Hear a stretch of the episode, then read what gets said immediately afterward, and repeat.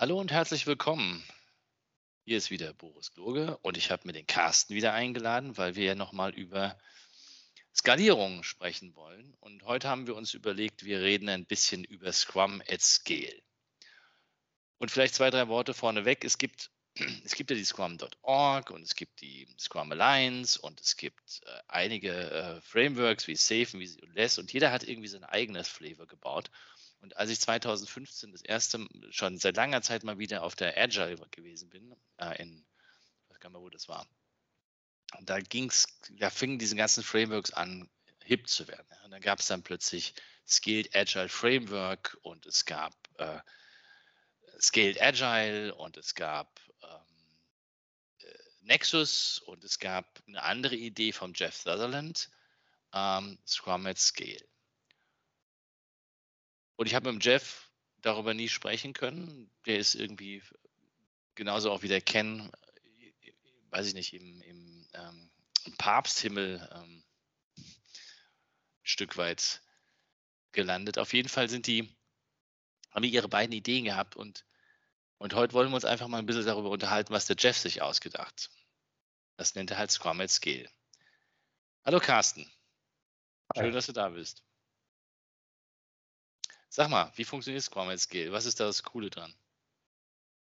Ziemlich cool ist, dass das also baut 100% auf, auf der ursprünglichen Scrum-Idee auf und aus meiner Sicht glaube ich, das einzige Framework, was wirklich das äh, groß denkt, auf jeden Fall in der Theorie, äh, wie man das gut aufbauen kann, wie sich Scrum Master, Product Owner sinken können und wie man das, wenn man das möchte, auf eine ganze Organisation oder auf ein ganzes Konstrukt übertragen kann.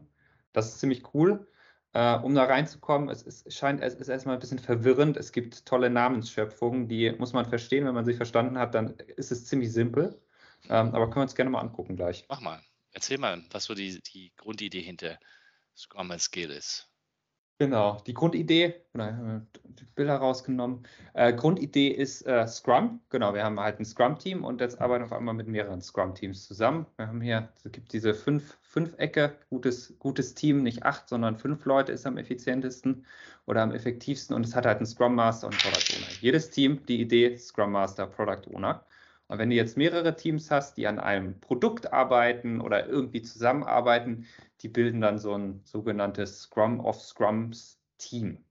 Also quasi ein skaliertes, also mehrere Teams zusammen bilden halt so ein Scrum of Scrum Team. Und ähm, was sie sich dann überlegt haben, ist, dass halt, genau, jedes hat dann Scrum Master, Product Owner, gleiche Idee von, von, von diesem Scrum, Scrum of Scrum Konzept, dass sich die Product Owner treffen, die Scrum Master treffen und halt so skalierte Meetings machen. Und das, das denken sie dann halt einfach größer. Das ist, ich glaube mal so, das, das, das, das Grundkonzept. Du hast quasi dann diese Scrum of Scrum Teams mit den Leuten und die treffen sich dann, äh, genau, die nennen das dann Scrum of Scrum von fünf Teams. Das ist dann sozusagen eine so eine Einheit und die kannst du dann wieder auch größer skalieren. Quasi, wenn du dann halt hier hast du das eine Produkt, hast das nächste Produkt, hast das nächste Produkt und hast noch ein Produkt, ähm, dass du quasi ja Produktbereiche ähm, aufbaust mit diesen Scrum of Scrums. Und, und in dem Konzept ist relativ simpel, ist, du hast den Scrum Master, den Product Owner, die haben so zwei Zyklen und die müssen sich oder die sollen sich dann regelmäßig auch treffen.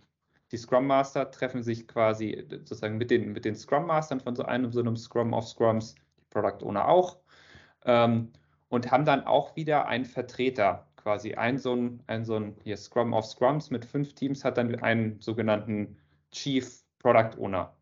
Und die Scrum Master haben einen Scrum of Scrum Master, nennen die das, die sich dann treffen. Das muss nicht eine extra Person sein, kann auch einfach ein gewählter Vertreter sein von dem. Und die, genau, die, wenn wir dann hier rechts in das Bild weitergehen, die treffen sich dann in einem höher gelegenen Scrum of Scrum, of Scrums ist es dann, glaube ich, hier, mhm.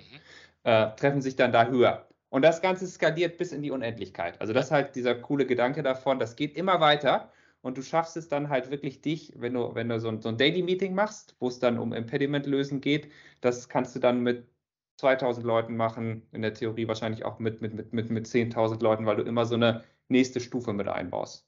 Also ich glaube, das ist der, der entscheidende Punkt, ähm, weil das, was du dahin gepinselt hast, ist genau das, was ich vor 10 oder 15 Jahren in meinen Trainings auch erzähle, weil das logisch ist. Also das ist genau die Fortführung dessen, was, was man grundsätzlich darüber nachgedacht hat. Irgendwas fünf bis sechs Leute machen ein Team dann mache ich halt mein Scrum of Scrums und wenn ich fünf von diesen Teams habe, dann baue ich mir halt ein neues Scrum-Team zusammen quasi, weil ich habe ja wieder fünf Scrum Master mit fünf Product Ownern. So, theoretisch habe ich jetzt ein neues Scrum-Team gebaut und das skaliert tatsächlich. Du bist ja relativ schnell bei, bei richtig großen Organisationen, die du damit verwalten kannst.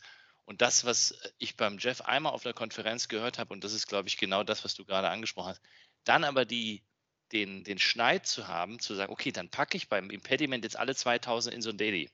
Also Scrum of Scrums besteht eben nicht mehr daraus, nur, nur die, ähm, die, die, Vertreter quasi zu haben, sondern wenn es so wirklich, dann, dann packe ich wirklich alle zusammen in einen großen Raum und virtuell von mir ist und dann melden sich diejenigen halt, die was dazu beitragen könnten, das Impediment zu lösen. Ja. Oder die hatten halt, ich habe das, das, das, das Training hier gemacht, da hatte sie so ein Beispiel von, von Saab Defense in, in Schweden, da ist er dann so hoch, hoch, hoch, hochgetrickelt quasi bei den Impediments. Irgendwie, da war dann irgendwie, die Manager wussten, ab 10.30 Uhr können sie nicht mehr weiterarbeiten, weil da müssen sie Impediment lösen.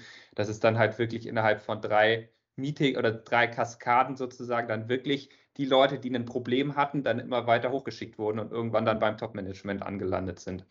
Ja, wir hatten die allererste Idee, wir hatten so eine 24-Stunden-Regel. Wenn ein Impediment nicht ähm, innerhalb von 24 Stunden auf der jeweiligen Ebene gelöst ist, dann wird es nach oben ja. äh, eskalieren. Genau, das ist, glaube ich, ist, ist ziemlich simpel. Das mag ich, mag ich total an, an, an diesem Framework. Und man kann halt den Organ, also das dann irgendwie in die, in die Organisation einzubauen und irgendwie die ganzen Wege da rauszustreichen und irgendwie zu gucken, wer muss damit reinkommen. Das ist dann nochmal eine andere Aufgabe. Aber ich glaube, diese, diese simple Idee, ich habe zwei, zwei so Zyklen, können wir uns vielleicht auch nochmal angucken, das, das, das finde ich echt großartig bei dem Konzept. Was wichtig ist hier halt nochmal, wenn man darauf schaut, man muss halt wirklich auch sich überlegen, wie schneide ich diese Teams? Was machen diese Teams und was machen diese, also diese Scrum of Scrum of Scrum Teams, also diese mehreren Teams? Wie, wie, wie ist es sinnvoll? Wie funktioniert das? Ähm, dass die halt auch klein, durchschlagskräftig und halt am, am Ende halt, wie gesagt, ist die Idee Scrum, dass die halt am Ende auch was liefern können, äh, am Ende von einem Sprint.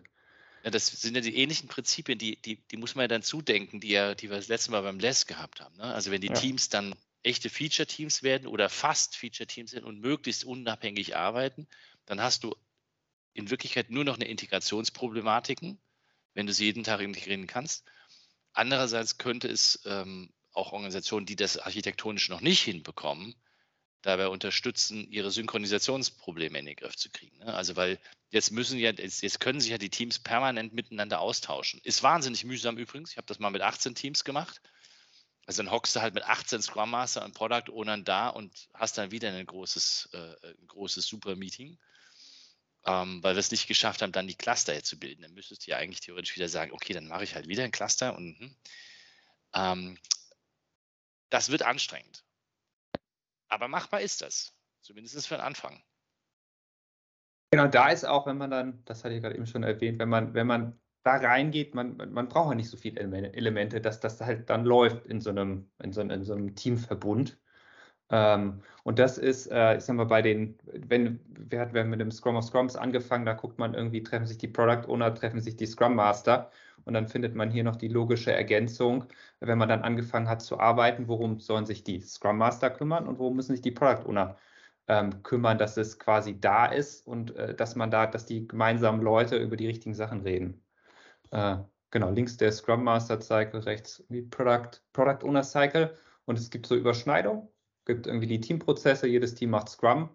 Genau, die Product Owner, die sollten sich, also es braucht irgendwie eine Strategie und eine Vision. Nichts, nicht, nicht, nicht, nichts Neues, wenn man selbst organisiert arbeiten möchte, dass halt die verschiedenen Teams auch wissen, in welche Richtung sollen sie laufen. Das müssen die Product Owner haben oder dann der Chief Product Owner. Die sollten ihr Backlog, also ihr gemeinsames Backlog, in irgendeiner Form priorisieren. Wie die das machen, da bietet Scrum, Scrum at Scale, gibt es dann irgendwie verschiedene Sachen, wie man das machen kann. Gibt es da mittlerweile ganz unterschiedliche Sachen, die die Leute sich ausgedacht haben. Aber wichtig ist, es gibt ein priorisiertes Backlog. Und da muss das in irgendeiner Form runtergebrochen werden von wie auch immer dann, ob man mit Capabilities, Epics, was für sonst für Namen die Leute sich ausdenken, das muss halt gemacht werden. Mhm. Äh, genau, und dann sollte man, hattest du gerade eben auch nochmal gesagt, gut, da muss man sich über äh, die Delivery eher bei den Scrum Master, aber man sollte dann die Releases auch planen. Das ist dann auch nochmal der nächste Schritt. Und dann trifft es sich quasi wieder mit den Scrum Mastern, wenn es dann tatsächlich in den, in den Release und in den Release äh, sozusagen Feedback und irgendwie ins Product Increment reingeht. Was ich an diesem, an diesem Bild extrem gut finde, ist, dass wirklich auseinandergehalten wird, wo sind die Verantwortlichkeiten. Ne? Also das, ja.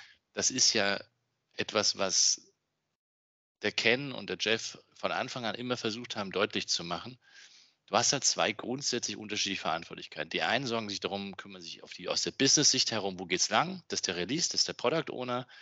Und das müssen sie auch miteinander abstimmen. Und wenn du halt Unabhängigkeiten hast, äh, Abhängigkeiten hast, nicht Abhängigkeiten hast, dann musst du dich halt um sowas wie Priorisierung kümmern, weil geht halt nicht anders, weil du hast ja einen begrenzten Ressourcepool. Und das geht am idealsten dadurch, dass du eine gescheite Priorisierung hinbekommst. Das ist die Grundidee dahinter. Und die andere Sache, aber sich klar zu machen, dass der Scrum Master tatsächlich für die ständige Verbesserung zuständig ist und die dann halt als Team dafür zuständig sind, diese ständige Verbesserung zu, ja. hinzubekommen. Genauso wie dann sich auch Gedanken darüber zu machen, wie man, kann, wie man die Delivery immer wieder schneller machen kann. Ja, genau, das ist, haben die. Entschuldigung, ja. sag euch.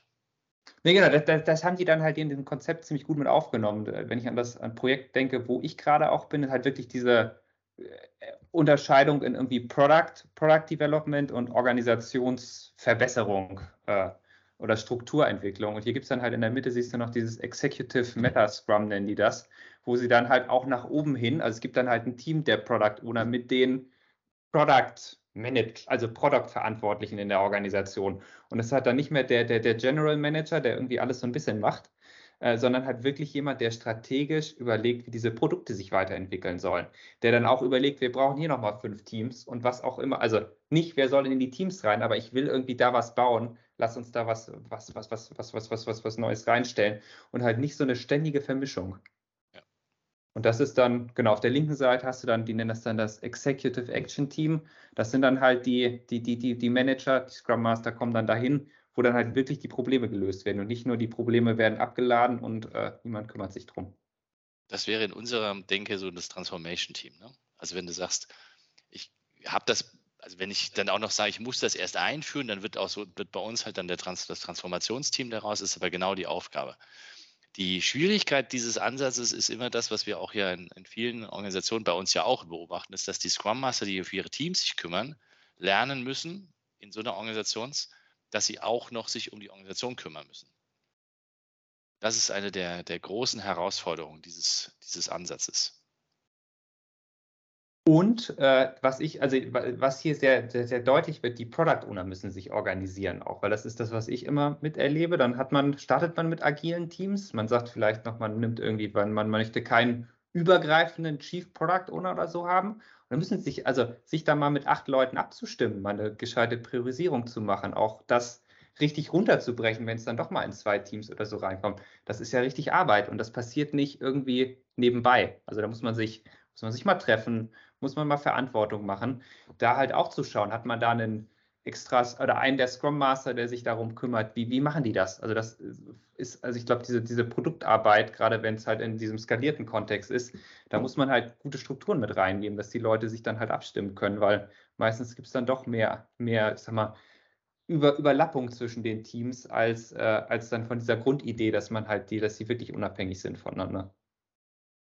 Ich glaube, der große Unterschied zu Less ist, wenn man ähm, darüber nachdenkt, ist ja diese Idee, dass Less sagt, ich habe ein Product Owner ungefähr auf acht Teams. Oder also ja. die Grundaussage, dass ich nicht so viele Product Owner brauche. Ähm, und ich glaube, da muss man so ein Stück weit in die Historie dieser Frameworks hineinschauen. Ne? Also weil der, der Less-Ansatz kommt ja aus diesem riesigen monolithischen Denken. Ich habe ein großes ähm, Hardware- also mit Hardware denkendes System wie zum Beispiel so eine Base Station in, einer, äh, in, in so einem Telekom-Netzwerk, wo du 400, 500 Leute brauchst, um so ein Ding zu bauen. Und so eine Base Station ist halt eine Base Station. Das ist halt ein Produkt. Das ist halt nicht großartig was Unterschiedliches. Ich glaube, da kommt diese Grundidee her. Und ähm, bei unterschiedlichen Teams wie diesem, also bei diesem Ansatz ist es so, dass du eigentlich kleinteiliger denkst. Das sind unterschiedliche Produkte, die trotzdem vielleicht einen gleichen Architekturframework brauchen, also die meinetwegen äh, irgendeine eine, eine Mittelware gleich benutzen oder wo, wo es irgendwelche Abhängigkeiten aus den Architekturthemen gibt. Weil sonst bräuchtest du das ja auch nicht, die Synchronisierung. Ja, das ist äh, im, im, Vergleich zu vielen der Frameworks, wenn man da diesen, es gibt dann nicht den Scrum Guide, sondern den Scrum at Scale Guide, wenn man da weiter reinblättert, dann, dann findet man tatsächlich auch eine Idee, wie so eine ganze Organisation so aussehen kann mit diesem Executive Action Team und das skaliert dann nochmal wieder ähm, nach oben und mit irgendwie Legal und HR und People Ops und irgendwelche vielleicht noch Infrastrukturteams. Also tatsächlich mal ein, ein, ein Ansatz, der auf jeden Fall eine Idee hat, wie eine ganze agile Organisation aussehen kann. Gibt's, gibt's, gibt's, gibt's, gibt's nicht viele Ideen, weil es hört dann irgendwann auf irgendeiner Stufe auf oder sagt, müsst ihr halt selbst rausfinden. Ähm, das ist, glaube ich, spannend, dass man das äh, so größer denken kann. Auf der anderen Seite habe ich noch keine wirkliche Organisation selbst getroffen, wo, wo ich war, die das wirklich so konsequent ähm, angewendet haben. Ja, weil es ja schon daran scheitert, dass, du das, dass die Organisation ak äh, akzeptieren muss in diesem Ansatz, dass du einen Scrum Master pro Team hast. Also die ja. Grundaussage von Ken und Jeff war ja immer, und das zieht der Jeff halt hier gnadenlos durch, ein Team hat einen Scrum Master, fertig. Also da, da ist nichts mit zwei Teams pro Scrum Master oder sogar fünf Teams pro Scrum Master, sondern die Grundaussage war immer, ein, ein Team braucht einen Scrum Master. Ja. Und das auch skaliert. Also dann oben ja. dieses Executive Meta Scrum, der, einer der Vertreter, der ist dann, nimmt dann so eine Rolle wie einen Scrum Master ein und hilft, dass die auch was lösen und dass die irgendwie die Probleme lösen können. Oder halt da die Produkt, Produktsachen weitermachen.